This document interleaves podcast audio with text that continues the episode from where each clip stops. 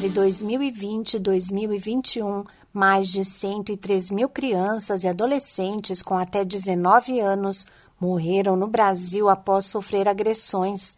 Do total de casos, em cerca de 2 mil, a vítima tinha menos de 4 anos de idade, de acordo com dados divulgados pela Sociedade Brasileira de Pediatria. A entidade alerta que o estresse gerado pela pandemia elevou o risco de violência doméstica contra as crianças.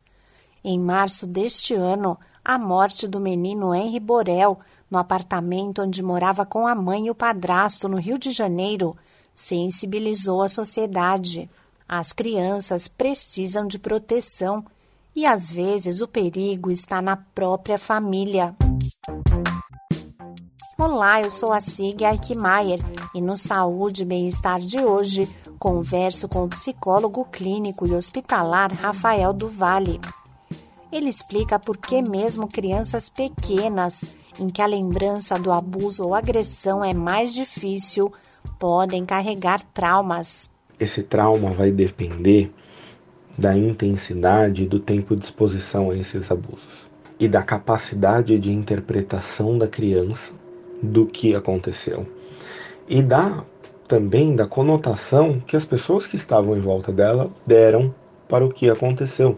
A nossa percepção de mundo, ela é criada através da linguagem e da interação com o outro. Né? A gente vai aprendendo o que são sentimentos a partir da interação do outro. Né? A hora que a gente está chorando, quando é bebezinho, a mamãe chega e fala, tá triste.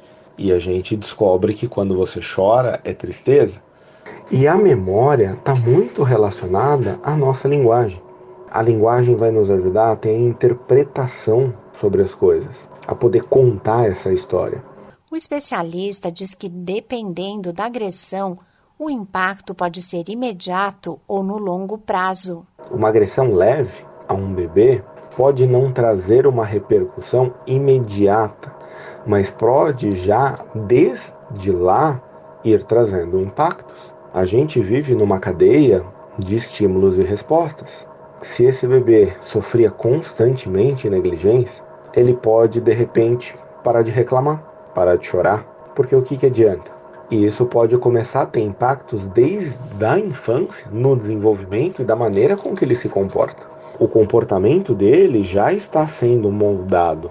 Ele pode ter uma dificuldade maior de desenvolvimento, demorar para desenvolver algumas questões do próprio comportamento, ou da própria fala, ou ter que se desenvolver mais rápido para poder cuidar de algumas coisas ou tomar algumas ações. Os abusos também podem afetar a percepção da criança sobre o mundo. Uma criança que sofre, por exemplo, abusos sexuais constantes, dificilmente ela vai ter uma boa relação com a sexualidade dela. Eu tive a oportunidade de acompanhar, por exemplo, homens que sofreram abusos sexuais na infância de outro homem e ele não sabia dizer qual era a sexualidade dele. O trauma não é algo que fica lá enclausurado e vai te mostrar sintomas a partir do momento que não for revelado ou do que for revelado. Ele pode começar a repercutir na hora, nas mudanças de comportamento, nas esquivas, nos distanciamentos, no humor.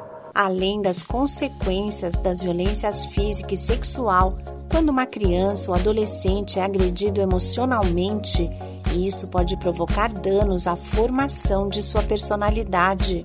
Esse podcast é uma produção da Rádio 2.